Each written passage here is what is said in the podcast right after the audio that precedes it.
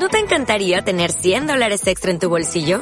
Haz que un experto bilingüe de TurboTax declare tus impuestos para el 31 de marzo y obtén 100 dólares de vuelta al instante. Porque no importa cuáles hayan sido tus logros del año pasado, TurboTax hace que cuenten. Obtén 100 dólares de vuelta y tus impuestos con 100% de precisión. Solo con Intuit TurboTax. Debes declarar para el 31 de marzo. Crédito solo aplicable al costo de la presentación federal con TurboTax Full Service. Oferta sujeta a cambios o cancelación en cualquier momento. Yo, luego tú, yo. Bueno, pero entonces, ¿cómo se dice? ¿Qué se dice? ¿Suyenya o Sugenja? Shugenya. No. Suyenya. Shuyenja. Sugenja. Su. Shugenja. Mira, tío, dilo como te saca del quijo.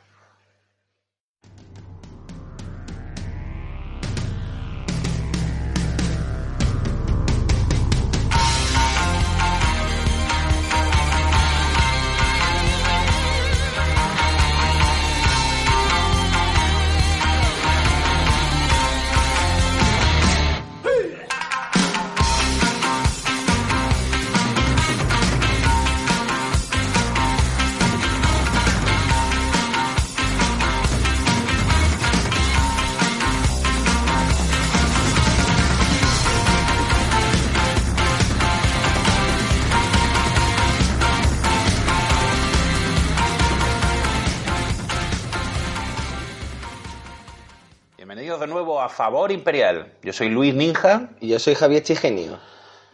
Bueno, pues hechas las presentaciones, vamos a pasar a declarar el primer conflicto. En este caso va a ser militar de Vacío. Correcto. Bueno, vamos a analizar entonces recovecos de las reglas que han ido surgiendo esta semana y vamos a empezar pidiendo perdón por un pequeño errorcillo de interpretación que hicimos en, en la carta de Togashi Yokuni. Sí, y también dar las gracias a Javier Caos por, por llamarnos la atención con... Una cosa te voy a decir, es la tercera vez en dos programas que citamos a Javi Caos, la cuarta ya, Se va a convertir... en un colaborador, Colaborador. no voluntario del programa. Bueno, explícanos qué pasó exactamente, Javi. Sí, básicamente que dijim- hab- estuvimos hablando de Togashi, el campeón dragón. Cuando se combinaba con la senda del dragón, ¿verdad? Efectivamente, y entonces dijimos que podía copiar dos veces las habilidades y luego ejecutar cada una de estas dos veces. Sin embargo, confundimos dos términos. Confundimos el término límite con el término máximo que aparecen bien diferenciados en la página, eh, en una de las páginas del- de la referencia de reglas, con una descripción donde el límite aparece descrito como una sustitución del máximo del uso de una habilidad. Sabemos que una habilidad se podría utilizar una sola vez por, por ronda. En este caso, límite determina el número de veces que se puede utilizar dentro de un periodo de tiempo. Y máximo va a determinar el número de veces que se va a poder utilizar esa habilidad desde cualquier copia de esa carta, también en un periodo de tiempo. Por lo tanto, el máximo no quedaba modificado por la senda del dragón, que modifica el límite. Nos ha venido bien, también hay que decirlo, esta... que nos llamase la atención con esto porque así nos ha servido para, para explicar una- un nuevo recoveco de reglas como era distinguir en- entre estos dos conceptos. Límite y máximo que ya podrían haberse llamado de otra manera, porque es otro, es otro elemento confuso a la hora de redactar las reglas. Pero bueno, saltado este escollo, vamos a hablar otra vez de Togashi y en concreto de su interacción con la campeona Fénix. Sí, cuéntanos... Ah, que lo cuente yo. Sí, vale. Bueno, tú. pues jugando una partida quise copiar la habilidad de la campeona Fénix y se me recordó desde el lado de mi contrincante que Togashi conserva la habilidad hasta el final de la fase y la campeona Fénix utiliza su habilidad como reacción durante el final de la fase. Por lo tanto, Togashi copia la habilidad de manera exitosa, pero cuando llega el momento de utilizarla, pues la acaba de perder. Por lo tanto, no copiéis a la campeona porque no vais a poder usar los anillos. Oh, qué pena. O Togashi perdiendo enteros a cada segundo. Sí, Muchísimo. Ya ves tú. Muy bien. Eh, otra aclaración de, de reglas que traemos es trata sobre la conducta indecorosa. Bueno, y más efectos, ¿no? Que has ido descubriendo a lo largo de la semana, ¿verdad? Sí, ta- como puede ser también la máscara cortesana de, de los escorpiones. Y en principio esas dos cartas que no tienen mucha relación, ¿qué es lo que la, qué es lo que la Hay une? algo que en realidad es bastante evidente, eh, no siendo gilipollas, eh, que Bien, viene siendo bien. que es la resolución de los efectos. la conducta indecorosa tiene como... Una cosa te digo, y es la quinta vez que lo nombramos, pero a Javi Caos ahora mismo le ha caído una lágrima por ese gilipollas tan innecesario. Pero no era... Que además era- te- no hace nada más que causarte problemas y echarte de sitio. Javier, aprende. Me, echa- me expulsa de sitio las palabrotas. La conducta indecorosa, mm, muchísima gente no ha tenido este problema. Yo lo he tenido porque, o sea, me he insultado a mí mismo. Hombre, no os deis por aludido, no lloréis tanto. Venga, avanza. Muy bien. Eh, la conducta indecorosa no- nos dice que escojamos dos personajes participantes. Correcto. Correcto. Y luego, después del guion, en sus efectos, dice que honre uno y deshonre a otro. Luego los costes son obligatorios, es decir, debe haber, debe haber dos personajes, Dos si no, no se puede efectuar la acción, pero los efectos no son obligatorios, solo tienen que ser de la man- de- solo tienen que afectar de alguna manera al juego, aunque no sea completa. Por lo tanto, yo puedo deshonrar a uno y no honrar a otro. Se podría hacer. Bueno, tú tienes que intentar. En el caso que no pueda Tienes que intentar hacerlo. Si dos personajes honrados entran en un conflicto en la conducta indecorosa, uno puede deshonrarse y el otro, como no puede volver a honrarse, no pasa nada igual. porque de alguna manera se ha modificado el... ¿De acuerdo? Efectivamente, lo mismo sucede también para intentar devolverse la máscara cortesana a la mano. De La acuerdo. máscara cortesana, como acción, nos dice que devuelva este accesorio a tu mano y deshonra al personaje que, que la tiene equipada. De manera que da igual que el personaje esté deshonrado previamente, puesto que eso va a ser otra, otro Se trata de un efecto y no de un coste, ¿no? Porque sabemos que lo que no se puede hacer es deshonrar a un personaje deshonrado. Efectivamente. De acuerdo, si por algún casual ese personaje ya está deshonrado, mm, no es necesario cumplir eso porque no se trata de un coste, sino de un, sino de un efecto. Muy bien, ¿tú crees que en ese caso en concreto, en la máscara de cortesano, se trata de un error de redacción en la carta o crees que es intencional? Yo creo que, que en realidad no, no hay un error, porque lo que en sí nos dicen en la referencia de reglas y demás es la palabra luego. La palabra luego creo que la explicamos el otro día, Sí. que, que eso sí implica que primero se haga una cosa y después se haga otra. haga y si esa cosa Vale. previa no se ha realizado, esta siguiente no va a suceder, ¿vale? Bueno, bueno, Vea bueno. por el pan y luego compra Coca-Cola. Pues si, si no voy a por el pan, no hay voy a comprar la Coca-Cola. Vale. Vale. Bueno, eh, el siguiente apartado de reglas, así conflicto, no es exactamente un conflicto, es una situación que me imagino se va, se va a dar en los mazos grulla, y es que ahora mismo no tenemos muy claro cómo funciona la secuencia de los duelos. Lo resolvemos un poco por intuición. Entonces vamos a refrescar un poco cómo funciona la secuencia de duelo. Todo esto se me ha ocurrido en el caso hipotético en el que yo eh, desafíe con un personaje que tiene una hoja caquita, desafíe a, du- a duelo a otro y haga una puja de honor que me ponga en peligro de morir por pérdida de honor y efectivamente pierda ese honor, pero luego gano uno con la espada y a lo mejor me recupero, bueno, pues ya hemos visto la secuencia de duelo y nos hemos dado cuenta de que eh, tal y como funciona la secuencia que es Comienza el duelo, se establecen desafiador y desafiado. Se hace la puja de honor, luego se revelan los diales. En ese momento, cuando se revelan los diales, el siguiente paso es transferir el honor. O sea que si yo en ese momento transfiero más honor del que tengo en la reserva, se me acabó la partida. Bueno, más adelante se modifica la habilidad de los participantes en el duelo. Es decir, se añade la puja al total de la habilidad. En el paso 7 se comparan los valores con todo ya sumado y se determina el resultado. Y en el paso 8 es cuando se aplican los resultados del duelo. Es decir, entre el paso 7 y el paso 8, en el paso 7 en concreto, es cuando se determina el ganador del duelo y es cuando la hoja caquita nos aportaría el punto de honor. Y entre eso y el paso 5, nosotros si hemos aportado, si hemos apostado más honor del que teníamos dentro de nuestra reserva, nos hemos muerto. Entonces, en principio, tener cuidadito, a ver si en una situación a la desesperada utilizáis la hoja caquita en un duelo y pensáis que podéis pujar uno más, cuando en realidad no podéis, chavales. Os da tiempo a ver la trilogía del Senado del Anillo en versión extendida entre la puja de honor y la resolución de la hoja caquita. Mm, joder, como se nota que somos de Córdoba y exageramos. Muy bien, pues nos hemos ventilado las reglas. Pues sí, vamos a nuestro siguiente conflicto.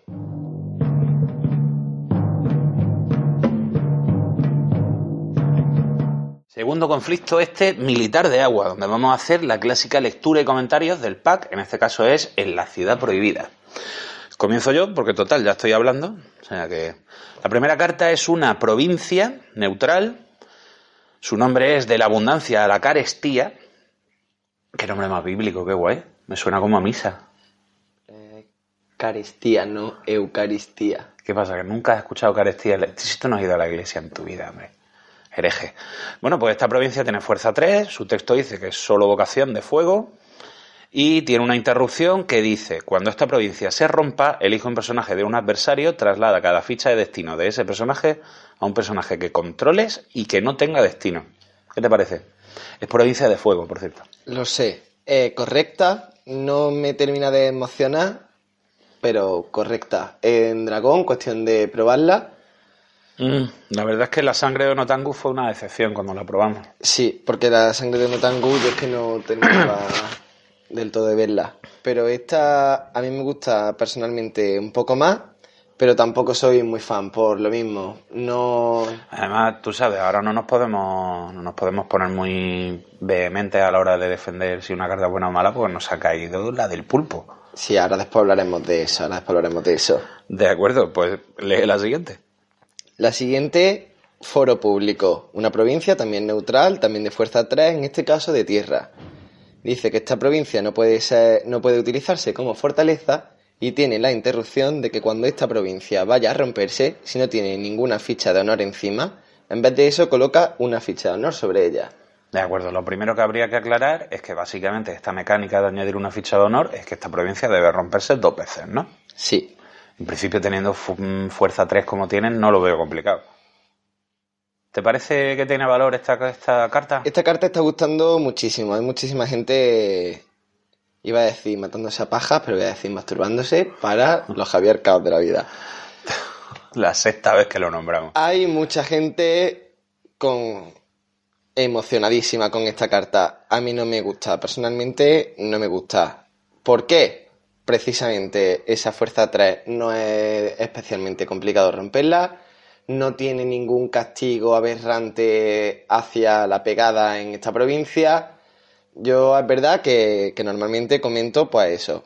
Es verdad que es una opinión. Aquí damos nuestra opinión, ¿vale? no tenemos la verdad absoluta. Bueno, eso serás tú. Yo, casi nunca me equivoco. Sabía, sabía que iba a soltar el comentario. ¿Yo qué quieres que te diga de esa provincia? Es verdad que el hecho de que no, de que no tenga un efecto sobre el combate, pues hace que no sea nada desafiante. En principio es esa provincia que una vez le has hecho scouting con un personaje pequeño, se ha revelado y cuando tengas la oportunidad de resolver un anillo, pues vas a ir a por ella cuando yo estoy jugando una partida, yo voy a aplaudir en cuanto vea, en cuanto vea esta provincia. Va a haber veces que, que queramos hacer pegadas sabiendo que no vamos a romper una provincia, pero simplemente queremos hacer una pegada para resolver algún efecto de anillo, porque está muy goloso la cantidad de monedas que tiene encima y a lo mejor es un último conflicto ahí con algún personaje guarro que te quede. Entonces, para cogerte a monedita entonces, para ese, tipo de, de, conflictos donde tu intención no es romper, sino darte un paseíto, me parece que nada castigadora. Y a mí me gusta, como, como ya he dicho otras veces, que tenga una acción y castigar a mi oponente. Pues sí, porque yo creo que el equivalente a esta provincia que estábamos viendo ahora en el juego era meditación sobre el Tao. Sí te quita un punto de destino que en principio me parecía un gran castigo, pero como ibas con personajes sin destino. A mí aún así, meditaciones sobre el Tao me gusta. Me parece mejor. Bueno, sigo con la siguiente carta. Un personaje único del clan Grulla, de coste 5, se llama Kakita Yoshi, tiene fuerza 2 militar y 6 diplomática, no está mal, gloria 3, los tratos cortesano, daimio, imperial, coño, el daimio del clan. Va a salir uno de cada, ¿no? Sí, claro tiene una acción que dice, mientras este personaje esté participando en un conflicto, descarta el favor imperial, roba tres cartas, reduce en dos el coste de cada evento que juegue durante este conflicto. Casi nada. A mí las, las dinámicas que han, que han sacado mm, con el favor imperial me están volviendo todas muy loco. Esta me parece bastante mejor que la del, que la del león. A mí personalmente me gusta muchísimo más que la del león también. ¿Te acuerdas cuando la gente decía, no hombre, no, Sí, robar cartas en este juego es una tontería. ¿No ves que las puedes jugar a cambio de honor en el turno que viene? Y es claro, amigos, o sea, claro. es un juego de cartas. Cualquier juego de cartas la prioridad va a ser siempre robar cartas melones. Efectivamente. Y, y esa reducción de, de dos puntitos de destino en cada evento que juegues, Atiende, encima de regalitos, ¿sabes? goloso, goloso. Me encanta, la verdad es que es un personaje que a mí me ha gustado mucho. A lo mejor a nuestros oyentes no les gusta. Pero ¿sabes lo que más me mola de este personaje? Que yo me planteo sacar a, a la campeona grulla. Igual que con el león no me planteaba sacar a Tuturi, con esto sí me planteo sacar a la campeona grulla. Rápido, pues, además, Te, ¿eh? te lleva ambos. Bueno, aquí tenemos el distrito Chisei. Nuestra siguiente carta es un recurso más uno de fuerza, límite uno por mazo, y no pueden declararse conflictos militares contra la provincia de este recurso. Ya vimos su, su análogo contrapartida. En, en- en el León, que no se podían declarar conflictos Militares. conflictos diplomáticos. Eso, En este no perdón. pueden declararse militares. Ya dijimos pues que no nos gustaba mucho, por, si no nos gustaba mucho esta carta, por lo tanto tampoco nos gusta mucho. Vale, pues no creo, no creo que haga falta decir Pasamos. nada más al respecto. La siguiente carta es el Magistrado Enig- Enigmático, un personaje dragón de coste 3 que aporta dos militares y dos diplomáticos, con Gloria 1 los tratos Bushi, Imperial y Magistrado y un texto que dice, mientras este personaje esté atacando, únicamente los personajes que tengan un coste impreso de cifra impar por- aportarán su habilidad para, los- para la resolución de este conflicto. ¿Yo qué quieres que te diga? Mm, yo es que no soy objetivo con este personaje, porque como es dragón, pues ya me gusta. Y además el hecho de que sea enigmático es muy dragón. No sé, estos efectos que, que son globales para todos los elementos de la mesa, si yo no los puedo elegir, en principio no, no terminan de gustarme. Pero bueno, yo meteré a este personaje atacando en los conflictos que yo elija con los personajes que yo quiera, por lo menos esa parte de, de mi juego la puedo controlar. Y si además hago que la gente, que el, que el oponente pues tenga que participar con su personaje de coste impar, pues nos vamos a reír mucho. No lo sé, me parece que mejora un poco el coste de los personajes dragón. Pues se puede retirar algo de coste 4, véase claramente maestro en ítem, que aunque es un personaje muy bueno, yo prefiero a este. A mí me parece una habilidad muy divertida, la verdad. Súper loco creado el personaje. Y yo creo que va a ser una carta divertida de jugar en realidad. Yo creo que tiene espacio en mi mazo. La siguiente carta que tenemos, esto sí, es el prodigio del oleaje. Un personaje Feni de coste 4, un 3-3 de Gloria 2, que como acción, mientras el anillo de agua esté reclamado, prepara a este personaje. Es un no lo- que creo que no lo he comentado. Me parece espectacular esta carta. Mm, Esta yo creo que sí es común, ¿no? O sea, te hago la pregunta a ti, señor oyente. Esta carta sí te gusta, ¿no? Yo creo que sí. Todo lo que he leído, o sea, yo no he leído a nadie que no le haya gustado. Bueno, yo que Un sé. anillo de agua que esté reclamado. Da igual que lo haya Quien lo reclamado, tenga- efectivamente. Bueno, es cierto que eh, la habilidad de este personaje solo podría utilizarse a partir del primer conflicto, en el mejor de los casos, que fuera un conflicto de agua. Eh, pero bueno, es que preparar a tu personaje lo vas a hacer o después de conflicto o durante un...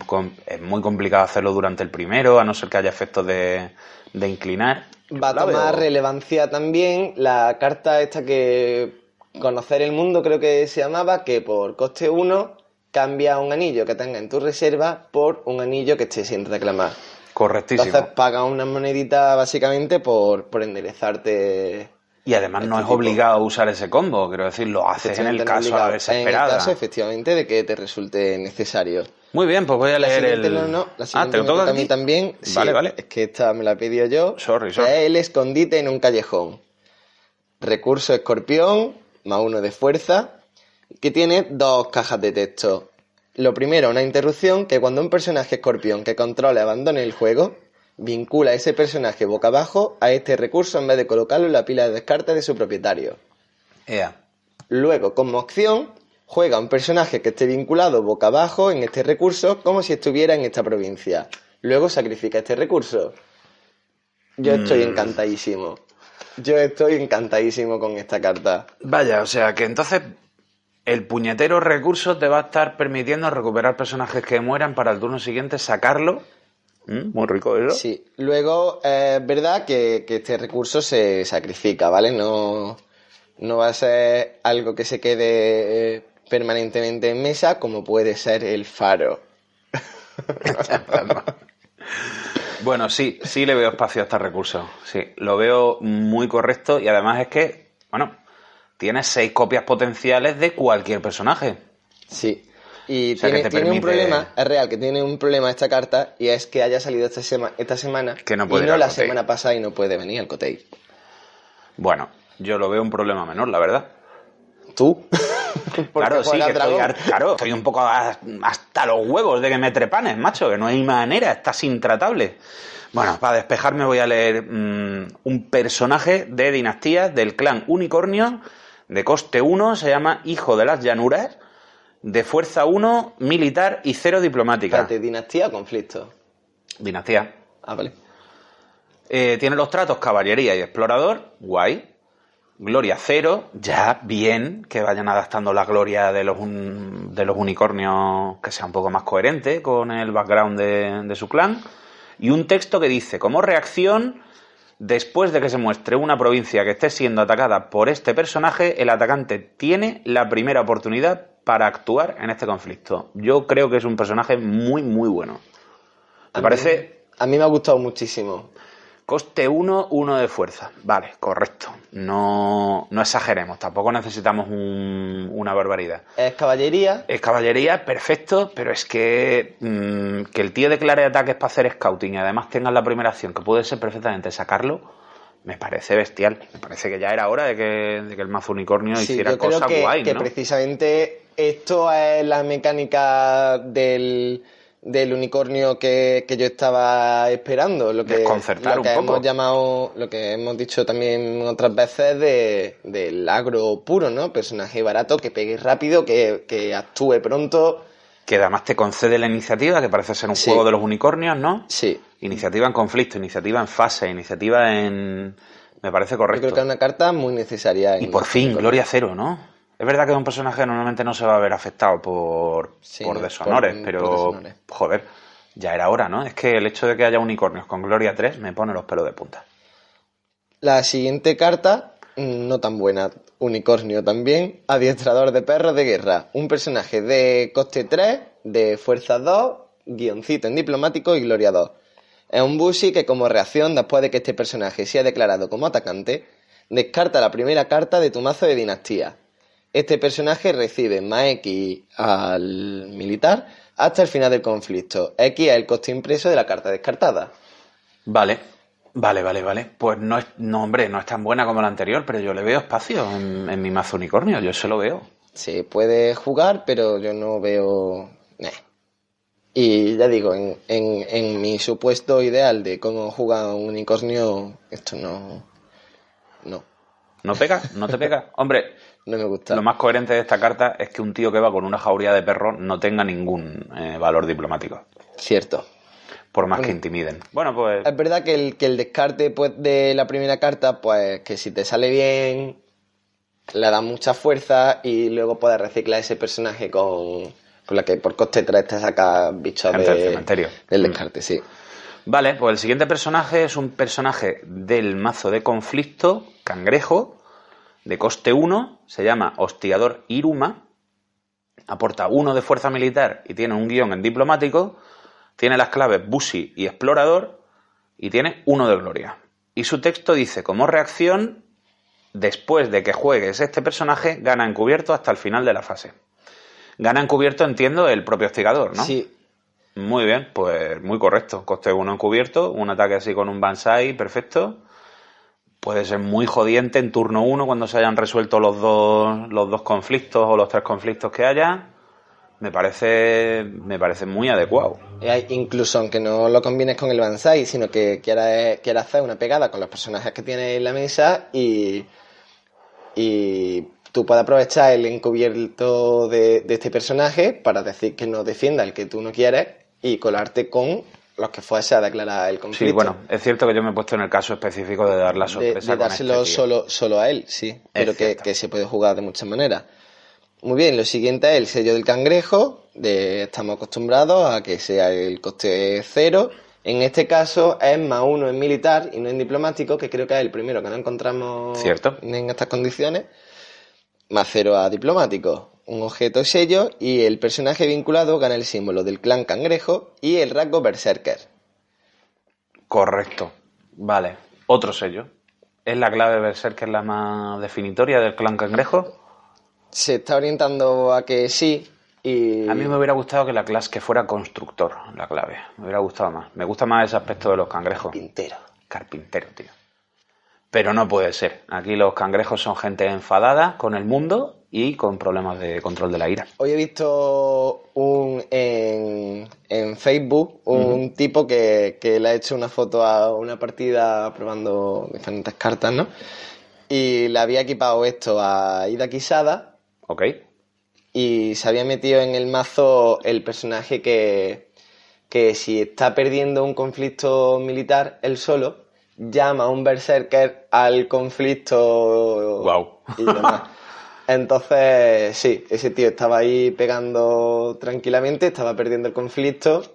El, el Sello, propietario ha metido este sello y se ha llamado a Ida. Bueno, Da una sorpresita. es una, es una utilidad. No sé, si, no sé si merece la pena, pero es una utilidad. Vale, pues siguiente carta. Mazo de conflicto también. Es un evento del clan dragón de coste cero. Se llama Mantra del Agua. Bueno, ya podemos esperar los cinco mantras. Sí. Tiene las claves Quijo y Agua. Y una reacción que dice, después de que tu adversario declare un conflicto de agua, elige un personaje monje o un personaje que tenga vinculado un accesorio monje, prepara ese personaje y roba una carta. Vaya. Empieza a ver en el horizonte lejano un mazo dragón exclusivo de monje con los cinco mantras. ¿Tú cómo lo ves? Yo creo que sí. No creo que Y- sea, no creo que gane, pero va a ser súper divertido. Nah, pero yo creo que va a ser muy divertido. A mí me, me está llamando mucho la atención esa idea. De hecho, el personaje monje que vimos la semana pasada Sí, del clan Fénix, pues va a ir desplaz en, en En ese, ese mazo. mazo. Sí. casi, casi seguro. Muy bien. La pues- siguiente carta que tenemos es la anciana longeva, un personaje león de coste 1, un 0-1 cortesano de gloria 0, que durante un conflicto en el que esté participando este personaje aumenta en 1 el coste que debe pagar cada jugador para jugar cada evento. Bueno, teniendo en cuenta el coste de los eventos León, que 0-1 me parece guay y te puede amargar una tarde si juegas contra un escorpión, ¿no? A ti no te ha gustado nada el personaje. Puede amargarlo. Yo no creo- termino de ver los definitorios. Correcta, una carta correcta, cuestión de probarla, no me quiero mojar, porque, porque si no, porque luego me como yo a los haters por WhatsApp.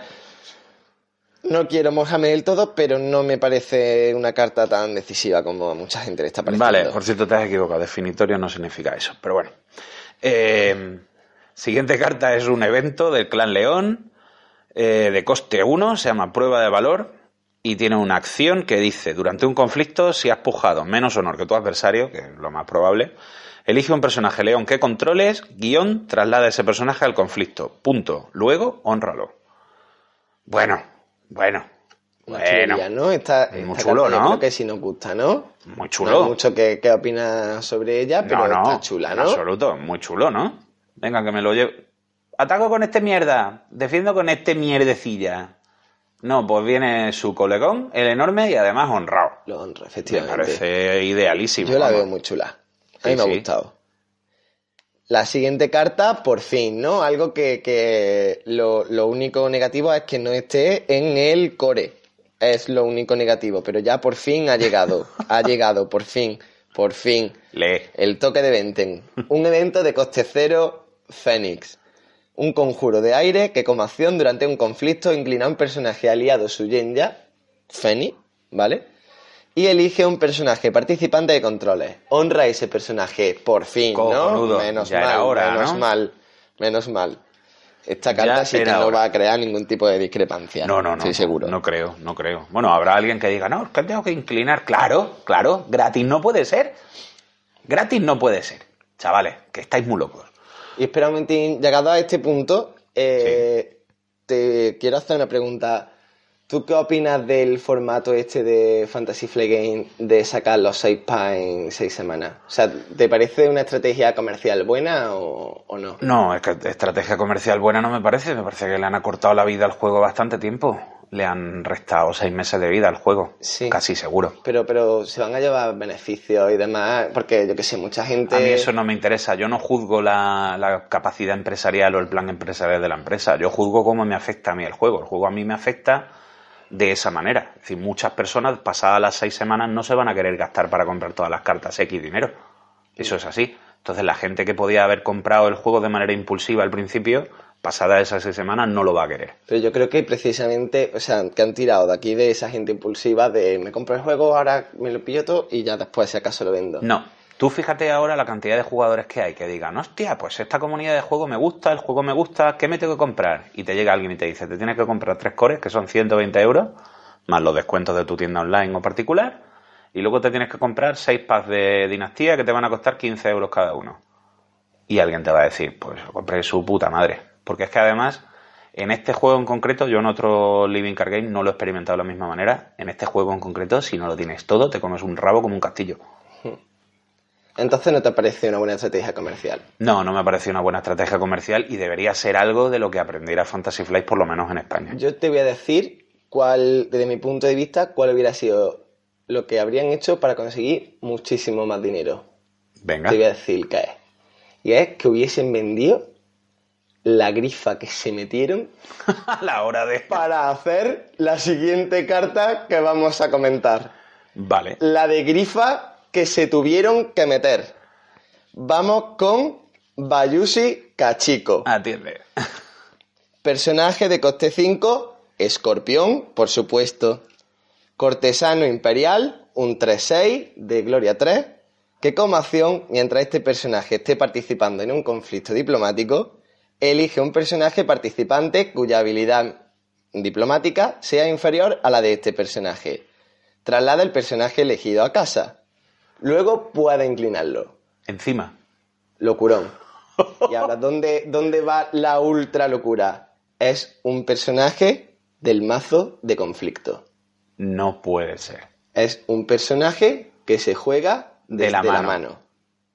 No puede ser. Bueno, Entonces, yo entiendo que Bayushi Kachiko es un personaje con, un, con una historia muy guay dentro del universo de, de Rokugan y que hay mucho cariño volcado en ese personaje. Pero hombre, yo qué sé, un poco de coherencia, que es que eso es una salvajada. Yo es que, como vea un escorpión con 5 o 6 de destino en la mesa, yo voy a poner a rezar mm, novena tras novena para que no tenga eso en la mano. es que ahí está la cosa. Ante, ante esta carta está habiendo muchísima polémica. Yo estoy deseando probarla. Está habiendo muchísima polémica por eso mismo, porque es un personaje que va ahí siendo un coste 5 desde la mano. Puede ser previsible, puede ser tal, sí, pero es que es un, es un locurón de, de cartas. Sí. Tengo muchísimas ganas de jugarla y sobre todo ahora que se está poniendo Te voy a decir de una cosa. moda. Si, sí. fuera, si fuera del mazo de, de dinastía, Dinastía. No sería tan bueno. Sería bueno, pero no sería tan bueno. Yo si me encuentro esto en el mazo de dinastía, a mí me da una alegría. No, claro, claro, hombre. Y se saca. Quiero decir que hay personajes, pero no sería tan bueno. Es que siendo el mazo de conflicto es mucho mejor. Venga, Ya, aquí ya. Uh, y por lo- por lo que digo- Para, para, para, para, para. Que he notado un montón de haters ahora mismo confluyendo, tío, para odiar. Un Sí. montón, sí. ¿Seguimos? Que un momentín, porque es que también vamos a hacer la aclaración de que, de que esta carta también cobra mucha relevancia con un estilo de juego que se está ahora poniendo muy de moda, ¿Qué ¿vale? es? Que es el que han titulado como Drop Beer, ¿vale? Que consiste en pasar prontito en la fase de dinastía. De manera que le anula la moneda a tu oponente, te la llevas tú y jugar personajes caros desde la mano. Vale. Entonces, en, en ese sistema de juego, Bayushi Kachiko va a ser la reina indiscutible. De acuerdo, está- está bien, tío. El personaje indiscutiblemente más importante de todo Rokugan. ya te gustaría. Bueno, la siguiente carta es un evento del clan Escorpión de coste 1, se llama Desinformación. Lo más importante de esta carta es que en la ilustración se ve a Deadpool, Deadpool Ninja. Y tiene una acción que dice, durante un conflicto, si tu puja de honor supera a la de tu adversario por dos o más, guion, cada personaje participante controlado por tu adversario recibe menos uno, menos uno hasta el final del conflicto. Bueno, no puedo decir que me parezca una burrada de carta, sinceramente. No. Me parece que, que podía tener coste cero y no pasaría nada. El condicional de haber pujado dos o más me parece muy tocho y el menos uno menos uno a todos los personajes, pues en principio en una defensa contra cangrejos solo le, le anularía el, La el. Stronghold, la fortaleza. No sé, la veo un poco prescindible esta carta. ¿Tú qué dices? Que no lo sé. Hay una carta donde no lo sé. Y no porque me dé miedo posicionarme y mojarme, Es simplemente que no. simplemente que, que no lo sé todavía, que tengo muchas ganas de jugarla y, y de tenerla en el mazo porque es que la ilustración no es verdad, que me ha gustado muchísimo encontrarme a Deadpool. Pero no lo sé, Venga. ya iremos viendo. Comentadnos también por ahí qué os parece. Siguiente carta, Perseguir el Sol, un evento unicornio de coste 1. Vale. Solo busca vocación de buscador, que como acción durante un conflicto en el que tú seas el jugador atacante, traslada el anillo disputado a otra provincia válida y muéstralo si puedes. Esa provincia es ahora la provincia atacada. Bien, esto recuerda un poco al efecto que tenía la primera fortaleza que conocimos del clan unicornio en el antiguo juego de, de Leyenda de los Cinco Anillos. Recuerda, ¿no? Es básicamente el mismo efecto. ¿Tú qué opinas? Yo opino que ahora mismo no la pueden jugar los unicornios porque, porque son guardianes y que aún así no van a sufrir especialmente los unicornios al ser guardianes porque precisamente la carta que le van a dar por el rol de, de guardián me es básicamente lo mismo pero mejorado en el sentido de que va a ser un accesorio que se, que se va a equipar bueno esto lo veremos en pa- Vale, entonces es mejor que no, que no comentemos. pero bueno, básicamente eh, tiene el mismo efecto que se va a poder repetir diversas veces y no, y no va a ser un, un evento que se juega y se gasta. De acuerdo. Entonces, Yo, no- ya, yo ya te he comentado varias veces que yo prefiero jugar las cartas de la mano antes que efectos sobre la mesa. Yo lo prefiero. Pero así me va, que llevo... ¿Cuántas partidas he perdido seguidas? Que no quiero recochinearme. De acuerdo. bueno, pues me quedan las dos últimas cartas a mí. Eh, son dos cartas neutrales. La primera es un accesorio de coste 1 que añade 0 a la fuerza militar y 1 a la diplomacia. Se trata de un objeto con el texto vincula esta carta a un personaje cortesano que controles y una acción que dice inclina el personaje vinculado, guion, busca una carta entre las cinco primeras cartas de tu mazo de conflicto. Coma. Muéstrala, añádela a tu mano, punto, baraja el mazo.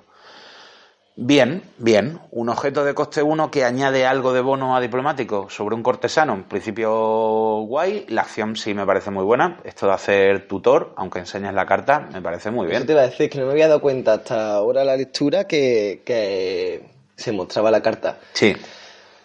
Bueno, el forjador a casa tiene una habilidad parecida, solo que además tienes que limitarte a coger accesorios y, se usa bastante el forjador a casa. Yo lo he retirado del mazo por unos problemas sentimentales que tengo con esa carta, muy personales, pero me parece un efecto de tutor, de, de robar y seleccionar bastante guay. Además, ten en cuenta que tú puedes tener, yo qué sé, ya a mí me gustan ya las maniobras de distracción y las cosas confusas, hablar con acertijos, eh, cosas muy dragón, ¿no? Entonces a lo mejor cojo una carta que en realidad no quiero para nada porque yo ya la tengo en la mano y ya te desconcentro y te desarmo. La cara que me está poniendo ahora mismo Echigenio es... Sofena. Me ha parecido, me ha parecido una, una gilipollada de estrategia. Totalmente, se me ha ido. Bueno, y ya leo la última carta. Una carta, un evento eh, neutral de coste cero, su nombre es Censura, tiene la clave imperial y dice, juega esta carta solo si tienes el favor imperial y una interrupción que dice, cuando vayan a iniciarse los efectos de un evento, guion, anula esos efectos. Vaya, pues tener un counter cuando controlas el favor me parece bastante tocho. A coste cero, además, bastante tocho. Mm, todas estas dinámicas de tengo el favor, hago una cosa, mm, hasta ahora guay, porque es verdad que yo por el favor, por ejemplo, cuando jugaba no competía jamás. Por el favor me parecía una diferencia muy mínima, que no me parecía determinante en los conflictos. A veces muy A veces lo es, evidentemente, porque las matemáticas son como son, pero hasta ahora, hasta que se han introducido estas dinámicas con personajes y cartas que funcionan con el favor, yo no veía realmente determinante disputar el favor en turnos iniciales. Lo veía muy determinante a lo mejor en los turnos finales. Vale, me gusta que se añadan estas dinámicas y me gusta que se pelee por el favor imperial. Me gustaría de todas maneras un mazo, me gustaría que hubiese efectos que solo se pudiesen jugar cuando no se tiene el favor imperial. Serían cosas que yo disfrutaría. Que fueran menos, menos tochas, fueran efectos más livianos, pero que solo se pudieran jugar en el caso de no tener el favor imperial. ¿Tú qué opinas? Así que a Que todo no, que había, sí. no me lo había planteado, pero que, que puede, podría ser una dinámica. Podría estar guay. ¿no? Sí. Bueno, y el pues- caso es que lo que sí estaba pensando es que es una carta que sí que me gusta, me gusta bastante Hmm. y que la tengo muchas ganas de incluirla cuando, cuando haga el mazo de, del faro y los tres reconstruir que, Con que- todas las cartas que tanto, complicadas. que tanto está gustando en las redes sociales. Cuando, cuando construya ese mazo voy a, voy a incluir tres copias porque, porque yo creo que Feni está prácticamente obligado, o vamos, le viene casi de base el tener el favor imperial.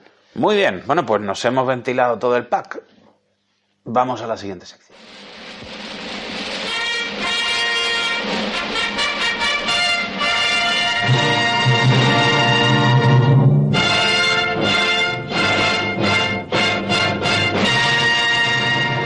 Pasando directamente al tercer conflicto, en este caso, en este caso diplomático de tierra, donde vamos a hablar del Cotei de Madrid, y pues tú, Javi, nos querías explicar un poco la mecánica del torneo, que aparece en la página, pero tú nos la vas a, extender, ¿no? En este conflicto os va a llover una señora chapa, os voy avisando.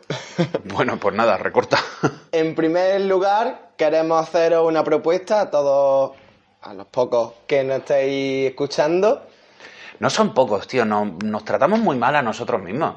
Recibimos muchos comentarios de gente muy interesada y muy interesante, y además vamos ya casi por las 400 escuchas. Yo creo que eso es bastante rese- reseñable. Está exagerando, está exagerando. No, no, puedo aportar datos. Ahora, ahora mando capturas. Bien. Muy bien, pues esta propuesta que queremos haceros eh, se, se puede resumir en que queremos contar con vosotros de colaboradores para nuestro próximo programa. Efectivamente, la idea en principio es allí, nos llevaremos un equipo de grabación portátil. Esto suena muy profesional, pero en realidad son unos micros de solapa y una tablet. Y entonces grabaremos algunos de, de vosotros, pues, viendo el pack que sale esa semana, el pack de Dinastía. Efectivamente, os vamos a pedir que nos ayudáis a comentar las cartas que nos encontremos. Siempre reservándonos el derecho a, si sois un coñazo de persona, no eros. Y además, seguramente Luis os haga una entrevista que también incluiremos en el podcast. Venga, esto ha salido ahora del sombrero, pero bueno, venga, me parece Hombre, tú me lo propusiste el otro día. Es cierto. Pues esa propuesta, ahí queda. Eh, todos aquellos que estén interesados, escribirnos por cualquiera de las redes que estamos manejando, como es Facebook, es Twitter. Yo estoy en WhatsApp casi 24 horas En el Grupo Nacional. dan- dando el coñazo. Y bueno, un comentario directamente en, el- en la página de iVoox donde se cuelga el podcast, pues un comentario ahí, soy tal, jugaré con tal, os buscaré. De todas maneras, no creo que llevemos camisetas ni nada por el estilo, pero no sé, somos los de Favor Imperial. Somos un tipo gordo y otro con el pelo rizado, o sea, no, Sí. no hay más. Yo llevaré un folio. No, mentira. Venga, eh, Que- somos los de la rosa en la solapa. La rosa en la solapa. Pues muy bien, pues nos vamos comunicando, ¿de acuerdo? Y esperamos contar con vosotros. Muy bien, hablemos del Cotei de Madrid. En primer lugar, os presentamos, para aquellos que no sepan lo que es, un torneo con un formato bastante novedoso que a mí me ha gustado muchísimo, la verdad. Porque, entre otras cosas, no... Voy a utilizar la palabra putea, ¿vale, Javier Cao? Voy a utilizar la palabra putea. Séptima este torneo no putea a los jugadores menos favorecidos como, como podemos ser nosotros. Muy bien, eh, ahora explicaremos el formato, ¿vale? Recordaros que... Bueno, lo que le interesa aquí a es todo el día mundo. 1, 2 y 3 de Lo que de le interesa a todo el mundo. Allí en Madrid. ¿Qué cojones te llevas por asistir y pagar los Sí. 45 euros? Muy bien. Lo primero que por participar te lleva un tapete del evento. Te lleva además siete sellos del clan. Estos son que te dan tres cartas del sello del clan que estés, que estés jugando Ok. y además cuatro cartas de también del sello de tu clan para que lo intercambies con los jugadores con los que te encuentres en la, en la fase de Samurai, que es la primera fase. Ah, Ahora las rico, comentaremos. Ah, bueno, pues llevaros todos un marcador para firmar en las cartas a los colegios. Eso es lo que yo iba a decir. Yo voy a llevarme un bolígrafo pa- para recoger firmitas de, de mi oponente y tenerlo de recuerdo. Qué guapo.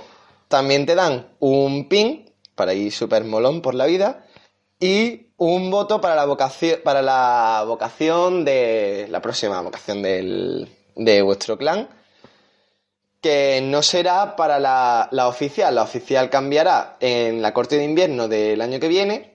Esto va a ser para clanes, o sea, para roles secundarios, ¿vale? Que se va a utilizar en torneos de tienda y demás, va a ser legal. Entonces ya os voy pidiendo, por favor, a los, a los, a los escorpiones que estéis escuchando esto, que votéis por, por guardianes, ¿no? Yo creo que es bastante evidente que vaya a votar por guardianes, por el hecho de que, de que podamos utilizar todas las cartas. Y además pediros, por favor, que sea de fuego o de aire, ¿no? ¿Estamos de acuerdo en eso? También comentarnos por Twitter y por, y por Sí, sea. qué vocaciones os molan para cada clan. Muy Sí, bien. Nos ponemos de Oye, acuerdo. hay una No, cosa pero que no cada para clan, no, que yo estoy haciéndolo a título Ah, ¿tú estás personal. haciendo estoy- campaña? Estoy, pidiendo, sí, estoy bien, haciendo no, campaña para el escorpión. Lo siento, lo siento, pero la política no. Ah, no, mierda, es diplomático el conflicto. Sí, puedes hacer campaña política. Se te olvida decir, o lo has pasado por alto, que el torneo Cotei se realiza durante la feria Game, Game On. Game On de Fantasy Flight en Madrid Sí, y que por lo tanto a la hora de pagar el Cotei se paga también la entrada de tres días a este evento, por lo cual recibiremos también el juego de, de tablero Sí. que Fantasy Flight regale, que todos sabemos que será en general, todos sí. sabemos que será un, un filler. Algo que quieran atascado. quitarse de Algo que esté atascado en las estanterías, pero sí. escucha, que... Y también comentamos que viene Edurne de, de madrina del evento. ¿Edurne? Edurne Uf, que se me suben los calores. Ay. y el grandísimo Monaguillo.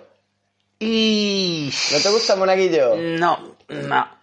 A mí... Te tengo coraje. Ah, pues a mí me gusta mucho Monaguillo. Explícanos qué, qué pasa cuando, cuando llegas a... Espérate un momentito, seguimos, porque por participar, los Hatamotos se llevan también un pin ¿Qué es un, qué es un Hatamoto? Un Hatamoto es un tío que ya lo ha petado en otros torneos. Lo podemos reducir en eso. Ok. Eh, va a es un tipo que también va como representando a su clan por, por, por- por la vida, ¿no? Vale, si yo venzo a un Atamoto, me, Sí. llevo, el, me llevo su pin.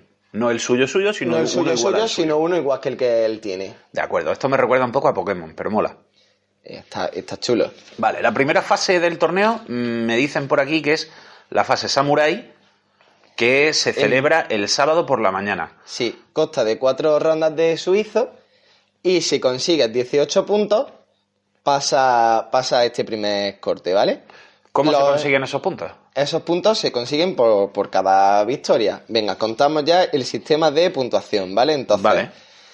eh, una victoria completa eh, supone 10 puntos. Una derrota completa o conceder, básicamente hacerse, hacerse el Hacerse el seppuku, seppuku. uno mismo, implica llevarse un puntito. Luego, las victorias modificadas son 6 puntos y las derrotas modificadas son 0 puntos. Vamos, desgranamos qué, qué quiere decir esto. Las victorias completas son o cuando el, el- tu oponente ha concedido la partida ¿De acuerdo? o cuando ganas por una de, de las condiciones de victoria de deshonrar al otro dejándole a cero, ganando, consiguiendo los 25 puntos de honor o rompiendo la fortaleza del oponente. De acuerdo.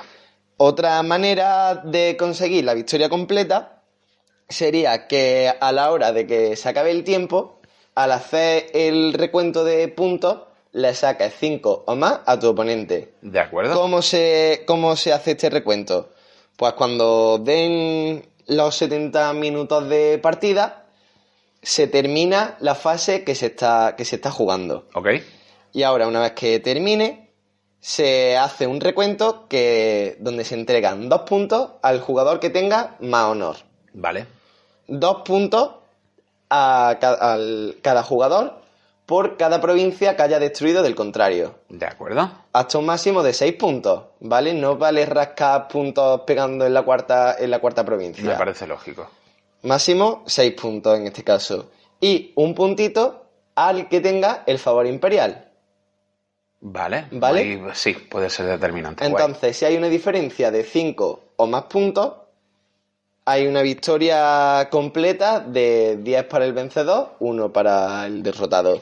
Muy bien, ese entonces es el sistema de puntuación. ¿no? Ese es el sistema de puntuación. Si, en, si mm, no se cumple que ningún, que ningún jugador le saque 5 o más al oponente, no ninguno ha concedido y, y demás, se juega otra ronda más. Habría que llamar al árbitro, al juez, a quien, a toque de, de allí, para que se acerque a la mesa y se juega otra, otra ronda más. Creo que los creo que los árbitros en este juego se llaman magistrados. ¿Estoy bien informado en eso? Regular, porque hay como, según el tipo de torneo Tienen y un demás, tienen como un apelativo, efectivamente. Muy bien. Pues se llama al responsable de turno y se le. y nada, para que esté allí vigilando. Y vuelve a jugarse una nueva, una nueva ronda, ¿no? Se juega una De ronda acuerdo. Esto completa. es un poco como el tenis, ¿no? Más o menos. De acuerdo. Si en este, si en este tiempo se cumple alguna de las condiciones completas, pues se otorga los 10 y un puntito, ¿no? Pero si los jugadores están obcecados en jugar, jugar, jugar y, y, Y no se y no se ha cumplido, no se han resuelto ninguna de, de estas condiciones, se entrega una, una victoria modificada. De acuerdo. ¿De acuerdo? Muy bien, este es el sistema de puntuación, creo que ya ha quedado claro para todas las rondas, todas las fases y todos los, todos los torneos. Bien. Efectivamente. Entonces, esto, esto pasa- de lo que hablábamos era la fase samurai del sábado por la mañana con cuatro rondas de suizo que se supera si consigues 18 puntos. En principio Sí. serían dos victorias completas. ¿De dos acuerdo? victorias completas o tres modificadas. De acuerdo. ¿Vale? Vale, si somos eliminados en esta ronda, es decir, si no conseguimos los 18 puntos, pasamos a lo que se llama escaramuza, ¿no? Efectivamente. Vale, pero ese torneo sucede en otro momento y ahora no lo después hablamos de, de los torneos paralelos. Muy bien, cuéntanos qué pasa en la fase magistrado, que es el sábado por la tarde. La fase magistrado, efectivamente, como acabas de decir, es el sábado por la tarde y aquí se juegan tres rondas de suizo. Para pasar este corte necesitas 53 puntos. 53 puntos que se, se suman a los 18 que tenías previos o no? Sí, se suma, Vale. es, es- es acumulativo. De hecho, es imposible conseguir 53 puntos en tres partidas. Esas cosas hay que aclararlo. Hay mucha gente que Sí. está escuchándonos que ha estudiado la LOXE. Vale, luego quiero, quiero también desde aquí hablar de- del submarino. No vamos a explicar lo que es porque es una, una táctica sucia y guarra, ¿vale? Bueno, Yo estoy totalmente en contra y espero que Fulen le escupa en la boca a todo aquel que le, que le parece buena idea. de acuerdo. Yo, yo ojalá fuera un gran jugador de este juego y ojalá pudiera permitirme el lujo de jugar el submarino. Pero lo he considerado, ¿eh? Nah, aún así está muy bien. El sistema de puntuación me gusta mucho porque precisamente evita que, Que la gente que la submarine. gente pueda submarinear. Vamos a contar lo que es, ¿vale? Puesto que, que el Venga, formato. pues lo explico yo lo, que es el submarino, amigos. Venga. El submarino es en un torneo que tenga un sistema suizo de emparejamiento donde nos van a emparejar con una gente que tenga un nivel de puntos parecido al nuestro, si no idéntico. Se trata de, considerando que nosotros tenemos una habilidad que está por encima de la media de los participantes en el torneo, perder deliberadamente el primero de los enfrentamientos para ir con una puntuación baja que nos permita enfrentarnos a, adversarios más, más débiles en las rondas medias del torneo, llegando a las finales. Esto solo funciona en los torneos que tienen una ronda de, unas rondas de suizo y luego un sistema clasificatorio. Con semifinal, con cuarto, semifinal, final y todo el rollo. Solo funciona en ese tipo de torneos. Que Es una táctica- es de eso. Sí, es una táctica que se utiliza muchísimo, de manera exagerada, en los torneos de tenis profesionales y en los torneos de póker. Se utiliza muchísimo. Y- A mí no me parece y los indigna. del juego prohibido. Y lo del juego prohi- prohibido, correcto. A mí no me parece indigna en absoluto, parece una manera inteligente de abordar el juego, mm, civilina. Es curioso que un escorpión encuentre este sistema, pues, eh, deshonroso. Los dragón somos más abiertos en cuanto al uso de la moral y usamos artimañas y engaños de una manera más, más elegante. ¿Verdad? Que qué irónico que tú defiendas esta postura y yo sea el que la censure. Porque como somos pocos allí en las montañas del norte, como somos pocos, tenemos que usar todos los recursos a nuestro alcance.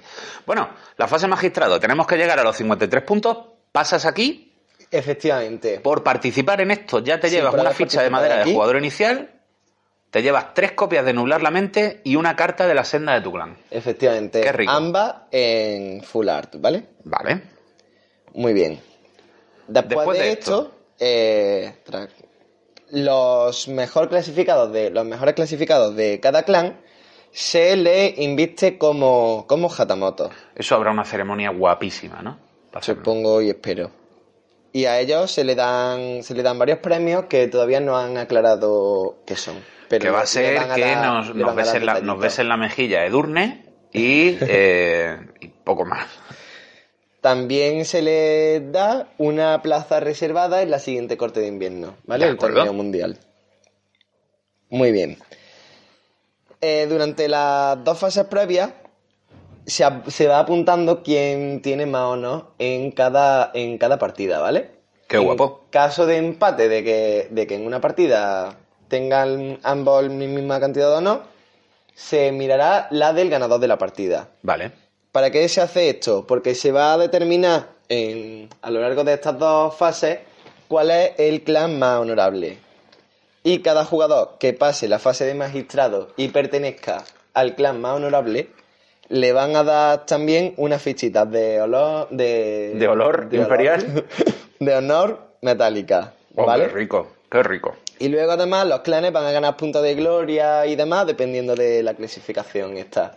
Entonces está muy chulo. Venga, a mí, que me den, a mí que me den cacharritos, que me den chusneo, que me den cositas, eso me parece guapo. Muy bien. Luego, para El- los que hayan pasado, los que pasen... Lo que este pasa en la fase magistrado ya se van a lo que podríamos llamar la final, que sería la fase daimio, que es el domingo por la mañana, ¿no? La final es la final. La fase de Bueno, fase sería, final. efectivamente, La sería eliminatoria. La eliminatoria, correcto. Que puede ser estos 16, puede ser estos 32, en función de del número de gente que haya, que haya conseguido pasar el corte de los 53 puntos. De acuerdo, teniendo en cuenta el número de participantes, que creo que la última vez que se amplió a 450 plazas, Sí, ¿no? Yo sí. creo que es muy probable que sea lo más amplio posible, ¿no? 32 como, como poco. A ver, ya se, ya se verá. ¿Vale? Muy bien. Pues es la fase de Daimio sería el domingo por la mañana. Que eso, de, como hemos dicho, es el eliminatorio. Y los jugadores que, que se vayan eliminando en esta fase pueden participar en el campo de prueba, que ahora hablaremos del campo de prueba, y se llevan un bye por cada ronda que se han perdido de ese torneo paralelo. Ah, muy bien. ¿Vale? Participando en. Por participar en la fase de Daimio, te lleva un dial de puja acrílico y también te lleva otra carta con la senda de, de tu clan, también en full art. Riquísimo. Luego, si estás en el top 16, te lleva una- un set de anillos acrílicos. También buenísimo. Los semifinalistas se llevan caja de madera para la ficha y luego los finalistas son nombrados Hatamoto, se llevan un trofeo y una placa conmemorativa, trofeo para el ganador, la placa para el subcampeón. Ok. Y además eh, pueden llevarse a un compañero a la corte de invierno. Le pueden reservar plaza a un compañero que, que se vaya gratis. También. Sinceramente, tú Bueno, te- que se vaya gratis, que Sí. se vaya gratis la, inscri- la inscripción. La inscripción, claro. No el, no el viaje. ¿Tú te no ves, sinceramente, tú ves alguno de los dos llegando a esta, a esta situación? O sea, yo, yo la segunda fase paso. Que paso de seguir jugando. Ah, de Ahí acuerdo. digo. yo mi objetivo, mi objetivo personal es pasar la fase samurai, ¿no? Intentar ganar dos, dos partidas mínimo. Ya está, yo voy a intentar dar lo mejor de mí. eh, sé que, que palmaré. Pero, pero es que yo en verdad estoy también, estoy muy ilusionado con los torneos paralelos. Paralelos. Eh, Ay, Dios chiste mío. evidente, chiste evidente, lo siento. Eh, me gusta mucho, como digo, ese, este sistema donde, donde los eliminados podemos seguir pasándonoslo bien. Además podremos beber cervecita y un ambiente, un ambiente Más distendido, más, guay, más, lo que nos gusta. más- Somos macarras de este juego, somos los outsiders, tío. Bueno, pues cuéntanos entonces de qué va el torneo Escaramuza, Sí. que creo que es el que pasa cuando no pasa la fase magistrado, ¿no? El, eh, cuando no pasa la fase de Samurai. Eso, el cuando no pasa a la la escaramuza es el sábado por la tarde. Venga, Entonces, aquí se forman grupos de ocho jugadores. Esto puede ser súper guapo, como te toque con un grupo de gente de otras ciudades, te lo vas a pasar como un enano. Como te toque con, con siete cretinos, mm, agüita. Pero bueno, tío, esto es como cuando te ponen en un grupo de trabajo. Es la pura suerte. Pues sí. Yo creo que, que va a estar guay, vamos, que va a haber buen ambiente. fijo, pero fijo, vamos. Entonces, hay, se forman grupos de ocho jugadores y ahora se juegan tres rondas entre ellos. Y luego, en función por, del De las número victorias. de victorias que, que vayan acumulando, se llevan una, una serie de, de premios. Que Pero no, no sabemos cuáles descrito. son. Pero todos reciben una carta de la senda de su clan y una copia de Nublar la Mente por cada victoria. Efectivamente. Entonces, Muy guapo. es un sistema muy chulo, ¿vale? Luego, el, Campo de prueba. el domingo por la mañana se apunta todo el mundo que quiera apuntarse. Son seis rondas de suizos sin eliminatoria. Y al particip- por participar, te lleva una ficha de jugador inicial de madera. Genial. Además, te lleva una, senda de, una carta de senda de tu clan. Correcto. Y ahora el campeón de cada partida se lleva también un nublar la mente en full art por, por cada. Eso, eso, por cada victoria se la llevan. Luego, si alcanza 43 puntos, te lleva un día al clírico de puja. Y si alcanza 52, te llevas también un set de anillos acrílicos y, Y una entrada, entrada. para la corte de invierno. Qué rico. Bueno, pues la verdad es que aquí ganes o pierdas siempre te llevan movidas. Te- exacto, puedes rascar premios de aquí y de allá. y- Está guay porque y hay que decir- Y además aquí juegas con un estrés diferente al torneo. Hay que y decir gordo. que sí, totalmente. Y además, Sí. eso distendido. Además, los, per- los perdedores, como nosotros, solemos ser gente más carismática y más agradable. Me gusta, tío, que por el precio que pagamos por la entrada, son 45 pavazos, una cantidad importante, se nos compense de una manera tan guay. Sí, a mí me ha, me ha gustado personalmente, me ha parecido un buen sistema. Bueno, aquí has, has hecho una serie de anotaciones, ¿no? Sí, bueno, eh, luego también vamos, vamos- es que eh, este conflicto trae, trae mucho. Como he dicho, veni- venía chapa gorda en todo esto. Tenemos que hablar también del fallo garrafal que ha habido en PAX. El cotei que, que ha tenido lugar este fin de semana pasado en Estados Unidos. ¿Ciudad? No me acuerdo. Estados Unidos. ¿Qué ha pasado allí? Los jueces del torneo no han estado especialmente atentos a la a las referencias que se han ido aclarando en, en diferentes páginas online, ¿vale? De los creadores y todo. Efectivamente, anotaciones de Nate French y demás, de los diseñadores del juego, no se han tenido en cuenta, se han limitado al reglamento y referencia de reglas de manera te- literal, sin... Uh, sí, algo que me contaste acerca de, lo, de los campeones, Grulla y León. Sí, efectivamente. Los campeones Grulla y León no vamos a entrar mucho ¿En aquí, detalle? ¿no? Pero básicamente, como muchos de vosotros sabéis, mm, la activación de su capacidad cuando están defendiendo es un tanto especial, ¿no? O sea, pueden decidir que se active el anillo con que, cuando lo reclamen, pero ellos no lo resuelven como si fuesen jugadores atacantes. Correcto. En este torneo se han estado utilizando como si fuesen jugadores atacantes. Vale, un error Entonces, un bastante error grave, bastante ¿no? grave, en menor medida, pero, pero que resulta um, desagradable encontrarse con eso, es que, que el- a la hora de hacer el mulligan, el, del, la, carta de, de sustitución dinastía, del Mulligan. Efectivamente, de, atendiendo al reglamento tal cual viene redactado En el manual de reglas. regular, pues no nos, No nos especifica nos si podemos consultar las cartas de sustitución. Ya, Ya, se luego- determinó que sí se podían consultar esas cartas. Efectivamente, pues en este torneo no se ha tenido en cuenta que se pudiese mirar. Entonces, muchos jugadores estarán preocupados con, con esto. Le he escrito hace poco a la página de Game On y ando esperando a que, a que me respondan para ver, para ver qué va a suceder con, con el arbitraje. De acuerdo. No, no traemos esta información hoy, pero está atento a, a- Al siguiente a programa, siguiente- básicamente, será el último No, porque antes el de- siguiente programa ya va a ser... Ah, ya se emite desde allí, es cierto. Efectivamente. Entonces, por, por diferentes redes os comunicaremos la respuesta en cuanto la sepamos, ¿de acuerdo? De acuerdo. En cuanto a los aspectos que, que la organización ha determinado donde se pueden poner quisquillosos, veo aquí que nos dices que las fundas opacas Sí. de las cartas han de ser diferentes para los dos mazos. Tienen ¿no? que ser fundas diferentes y ahora, eh, si un- alguna funda está algo deteriorada, que al barajar allí en el torneo se nos haya jodido alguna esquinita, cierto tipo de, de accidentes que pueden ocurrir a cualquiera, si tenemos un oponente culo duro chungo, Puede llamar la atención. Puede llamarnos la atención. En este caso, pues recomendamos que...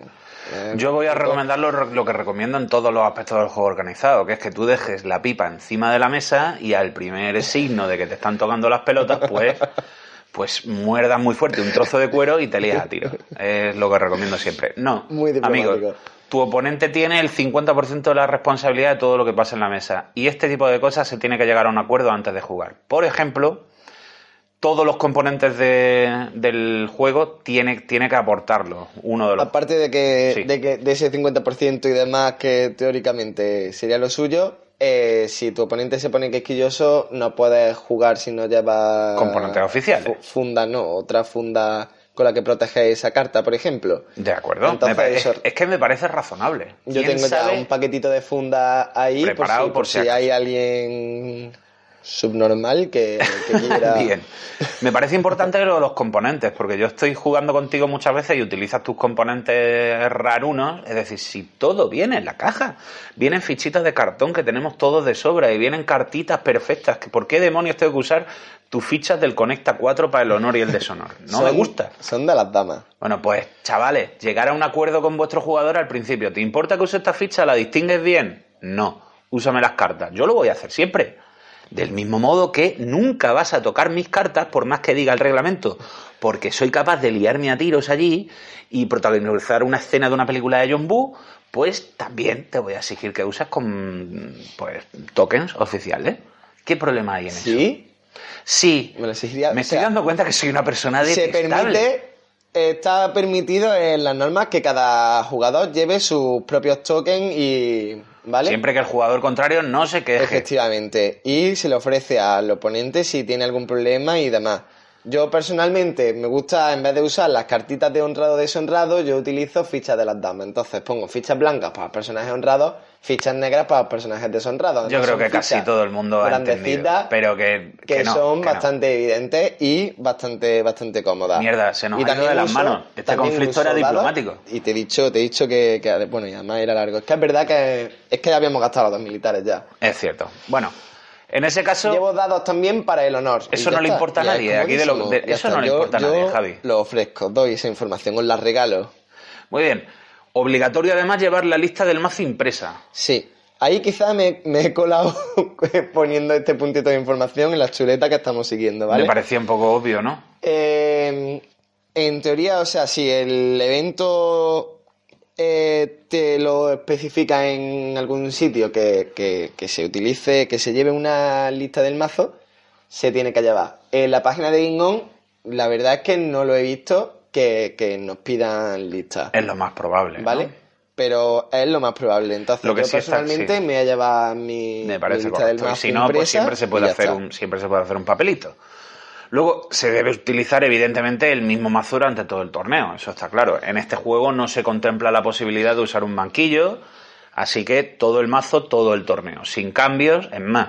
Si yo detecto en algún momento, porque tengo una epifanía psiónica, que alguien que llevaba cartas en un mazo no me aparecen, yo le voy a decir, tío, revísate el mazo que has cambiado cartas. ¿Lo ves razonable? Sí, me parece justo. Sí. Si se pierden cartas o se rompen, ¿qué pasa? Está jodido, lo he puesto directamente así en la, en la chuleta. Ah. O que te la Muy deja bien. un colega, ¿Qué o- sucede? Con las cartas, eh, no es lo mismo el trato de las cartas perdidas que las cartas deterioradas o que hayan tenido. Si está deteriorada, tú puedes enseñársela a un árbitro y utilizar un proxy, ¿no? Efectivamente, Vale. se le enseña y ellos mismos te la imprimen, le ponen como una fecha y demás, hacen un tipo de anotaciones, ¿vale? para que utilices esa carta, en el caso de que se te haya deteriorado. De acuerdo. Si pierdes una, una carta, te dejan un tiempo Para que la busques. X para que la busques. Si no tienes suerte, tu oponente gana la partida. Muy bueno. Así que además de haber perdido una carta, Pierdes la partida. pierdes la partida. Hay aquí una anotación que has puesto que aquí sí te, tengo, que, tengo que hacer una pequeña exposición, porque es verdad que queda como un jugador de mierda y aquí me voy a aclarar. Es decir, no se pueden tomar notas. Yo no puedo anot- anotar qué, qué efectos se han usado, qué cartas, no puedo llevar una chuletita que me diga ahora hago esto, aquello, aquello. Me parece lógico. No puedes hacer un efecto que se te haya olvidado una vez pasado ya el momento de ese efecto, a no ser que te deje tu oponente. Mira, chavales, yo soy una persona horrible. Pero si se te ha olvidado cobrar el destino porque eres buscador de una vocación, que yo, róbalo, que eso era tuyo. Yo no te robo lo que es tuyo. Eso era tuyo y se te ha olvidado, y a mí también. Yo intentaré estar pendiente. Pero eso es una cuestión de etiqueta en el juego que sí me parece fundamental. Si se te ha olvidado algo que es determinante en el juego, que iba a suceder, pero se te ha ido la olla, yo prefiero ganar de todas, todas, bien o perder, pero que la partida se ejecute de manera correcta. Si se te ha olvidado algo, colega, hazlo. Otra cosa es, no, es que yo pensé, que yo creí que no, eso ya es otra cosa. Si te está olvidado, se te ha olvidado. Yo creí que yo pensé que es otra cosa diferente. Así que por etiqueta aquí, yo lo pienso hacer. Si se te ha olvidado algo, lo haces. Si hace falta que hagamos un rewind hasta el principio de la fase, lo hacemos sin ningún problema. Porque total, si nos vamos a ver todos en el, en el torneo de escaramuza, yo no tengo ninguna esperanza de llegar a la fase de magistrado. La verdad es que me han emocionado estas palabras de Luis, porque llevamos ya semanas donde no me deja coger la moneda cuando se me olvida el rol de buscador. No me deja cogerme mi monedita de destino. Mira, yo soy Porque yo en el cotei voy a hacer esto. no, ¿verdad? Yo soy y ahora de repente, de repente, es Santa Teresa de Jesús. Soy De una persona muy compleja, tío. Me parece y- bien, pues yo, yo lo puedo aplaudo. tener, puedo tener dos pensamientos enfrentados al mismo tiempo. Bueno, nos Pues hemos fundido ya esta bien. sección que ha sido cortísima, no ha durado nada más que 40 minutos.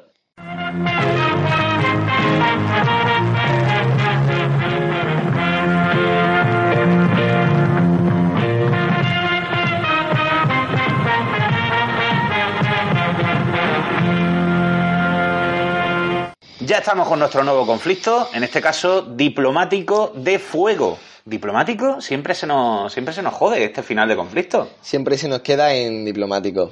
Muy bien, pues vamos a hacer una lectura de los tweets, del WhatsApp, de los comentarios de iBox y vamos a hacer una, una actividad nueva en esta sección que vamos a nombrar a eh, un bushi, un cortesano y un shinobi, siendo el bushi la persona que se haya batido el cobre por nosotros en los comentarios, que nos haya hecho un poco la pelota y haya sido leal, un cortesano a quien haya puesto la parrafada más buen rollista que haya, mm, bien dicha o no, y un shinobi al más hater. Efectivamente. Pues- Entonces os animamos a que nos... A que, A que sigáis uno de esos roles. Efectivamente, cualquiera y os nombraremos Shinobi, Bushi o Cortesano. De esa semana. Muy bien. Pues dicho esto, vamos con nuestro evidente Shinobi, que es José Luis Sáenz. Bien, eh, yo no he tenido la fortuna de leer sus mensajes porque esta persona comenta en el WhatsApp del Grupo Nacional, pero al parecer ha sido muy hater y por ello tenemos que reconocerle con el título de Shinobi por ser civilino, maligno y profundamente desleal. José Luis, tío, ¿por qué nos odias tanto? Nosotros estamos preparados para amarte, tío, y tú no quieres. Tú no quieres darnos nuestro amor. Dio un poquito su brazo a torcer, es verdad, porque empezó, empezó hater, empezó hater con mucho odio de, ah, si estaba mejor que el primero. Bueno. Y después reconoció, reconoció que el segundo programa estaba mejor que el primero. Estamos intentando mejorar la calidad y sobre todo los contenidos. Seguimos grabando en el Escobero, precisamente Por cierto que hoy hace un por frío eso, atroz. y cada día más frío y cada día peor, pero bueno, estamos aquí en el Escobero precisamente para ofrecer Tío, esto por ti. de la mejor calidad Por ti y por posible. gente como tú. Efectivamente, José Luis Sáez. Bueno. Estamos pasando frío para que tú luego seas un shinobi de la vida, tío. Oye, no, no le vamos a dar más caña. Vamos a nombrar al cortesano, al cortesano de esta semana. sí, nuestro cortesano, que- evidentemente, Octava ocasión en la que le nombramos Javier Caos Cortesano porque se extienden sus comentarios. Comentarios que, por cierto, aprecio, Javi, porque aunque tú no te acuerdes, yo te aprecio mucho. Pero está siendo muy útil a la hora de Efectivamente. a la hora no- de aportar, sí señor. Ha corregido con el tema de Togashi. Luego Además, también ha dicho que eh. progresamos adecuadamente. Le ha gustado, le ha gustado el contenido de, Bueno, si seguimos con esta este progresión, También le ha gustado que hayamos reducido las palabrotas. Hoy es verdad que nos hemos extralimitado en algún momento. Te pedimos perdón, Javier Caos. Vamos a intentar luchar contra ellas, ¿vale? Vamos a intentar de verdad poner todos nuestros medios posibles para Bueno, evitarlo. y ahora nombramos al Busi de la semana, que no puede ser otro que Javier, eh, que Jorge Martín, Jorge Martín, que se bate el cobre por nosotros en cada, en cada episodio. En este caso su mensaje nos dice, este podcast es cada vez mejor. Muy interesante la parte del reglamento y los comentarios. Quiero plantear una pregunta. ¿Creéis que es posible que un mazo Fénix le pueda ganar a un escorpión de deshonor? Es que se me antoja casi imposible y quisiera conocer vuestra opinión y si tenéis algún consejo de cómo enfocar una partida así. Os lo agradezco, seguid así. En principio, amigo, si estás jugando con un mazo león de honor, a un jugador de, de escorpión que vaya de deshonor no le vas a ganar por honor, eso está claro. Pero, tío, utiliza tus recursos con Ya, la no, versatilidad. él pregunta por el mazo Fénix. Ay, perdona, que se quiere, la que quiere ganarle, quiere ganarle a un escorpión. Que el escorpión que juega deshonra, que si el Fénix puede hacer algo contra él. Le está preguntando con un poco de, de, de inquina contra, contra, Contra mí personalmente. Bueno, sí. creo que la nueva, la nueva carta, el canto de Beten, ¿era? Pues Sí. te da una oportunidad. Este te da una oportunidad, no en el, no en el Cotei, pero te da una oportunidad. Luego también otra cosa que puede hacer Jorge Martín, aprende a jugar bien, ¿vale? También. De acuerdo, dedícale horas. El, co- el consejo que te doy, Jorge. Muy bien. A Que nada, nuestro, buen jugador, buen jugador. a nuestro Bushi directamente cogemos y le metemos caña. No tenemos, no tenemos vergüenza. Pero luego le invito a una Coca-Cola allí. De acuerdo, ¿quieres que leamos el comentario de Javier Hernández? Es cortito. Sí. ¿Qué dice? El Dice- podcast de Favor Imperial, espectacular. Muy Eso, bien, eso muchas gracias. dentro de- del, del WhatsApp. Gracias, Javier. emocionó. Nos gustan los halagos. Sí, luego Osk W, que, que dijo, dijo algo que, que- que me pareció precioso, ¿vale? Tápate los oídos, Javier Caos, porque se va, se va a Novena vez. algo. Bien. Se va a vecinar algo malsonante, ¿vale? Y dice, yo me lo escucharé en la cama por la noche, entre el capítulo de Punisher y la pajilla de Buenas noches. Correcto, no veo nada malsonante aquí, lo veo muy correcto. Todo la muy gente- correcto. O sea, no hemos puesto su opinión tal cual del podcast, no sabemos si ha sido una mierda o si le ha gustado, pero, pero me encantó, me encantó. Mira, Os W, tengo que decirte que no eres la primera persona que se masturba con el eco de mi voz en sus oídos. bueno, Luego le contestamos a Giraffe que, que le dije, no me tira de la lengua que te suelto spoiler del próximo programa. Porque nos puso, deberíais llevar invitados al podcast. Ese colega vuestro con barajas locas es mi ídolo. Gente que juega a buen nivel y cuente su estrategia. Sinergias, que cartas dejan en el olvido y esas cosas. muy bien, eso está en el futuro. Efectivamente, traeremos otros invitados, pero para el siguiente programa, como hemos dicho, los invitados vaya a ser vosotros, Vosotros, mismos, gente ¿vale? Así en que eso, ¿quién es en este? Sí, en ¿quién es este Javier Dylan? Sí, Javier Dylan, que nos dice, es el podcast que más me gusta de los que hay en emisión. No diría lo mismo si no participase en él. ¿Quién será ese degenerado? No tengo ni idea. bueno, hay un anónimo que nos Sí. dice: Es una decepción que este podcast no se llame Busi que vales. Habéis perdido un campesino. Sí. Excelente, muy bien comentado. Excelente, nos lo pone, nos lo escribe anónimo. Decirle que tienen muchísima más imaginación poniendo nombres de podcast ajenos que seudónimos. Correcto. Hay que decirle eso anónimo, pero te agradecemos, la verdad es que me dio una pecha de raíz cuando vi este comentario. Vale. El siguiente comentario también en iVox es de Petiso que nos dice: Muy buen podcast, la sección de reglas es muy útil, enhorabuena, ¿vale?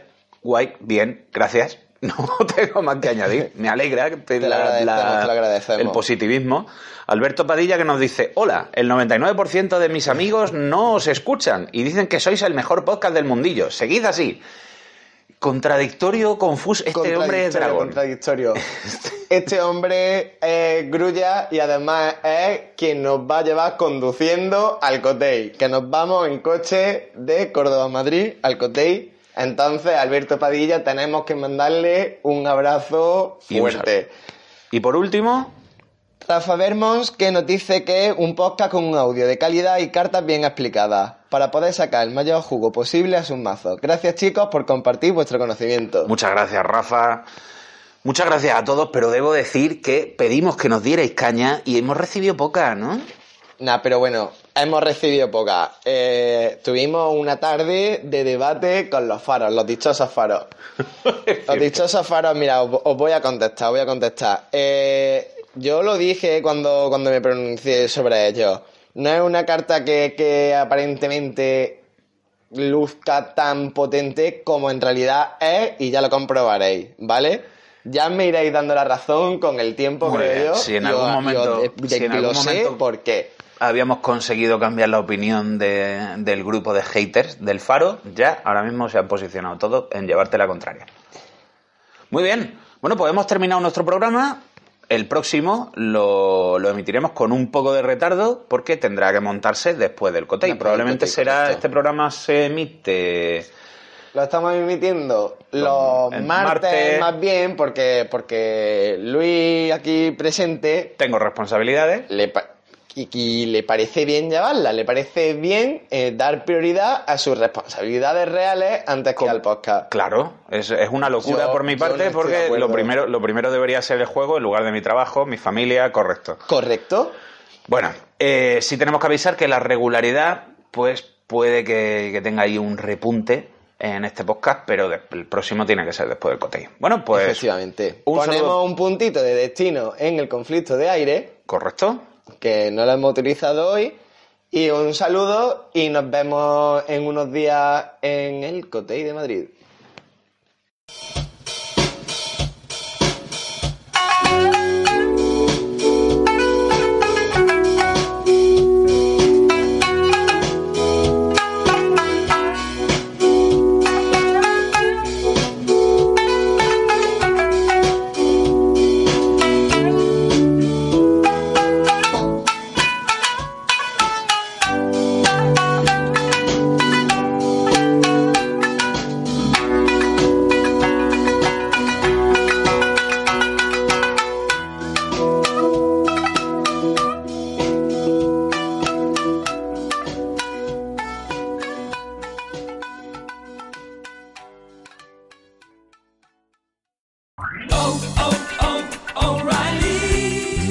¿Necesitas ayuda? En O'Reilly Auto Parts te ayudamos. ¿Necesitas algún consejo? Te aconsejamos. Nuestros profesionales en autopartes están siempre disponibles para ayudarte a encontrar lo que necesites. Excelente servicio al cliente es solo una de las ventajas que ofrece O'Reilly Auto Parts. Los profesionales en autopartes. oh, oh, O'Reilly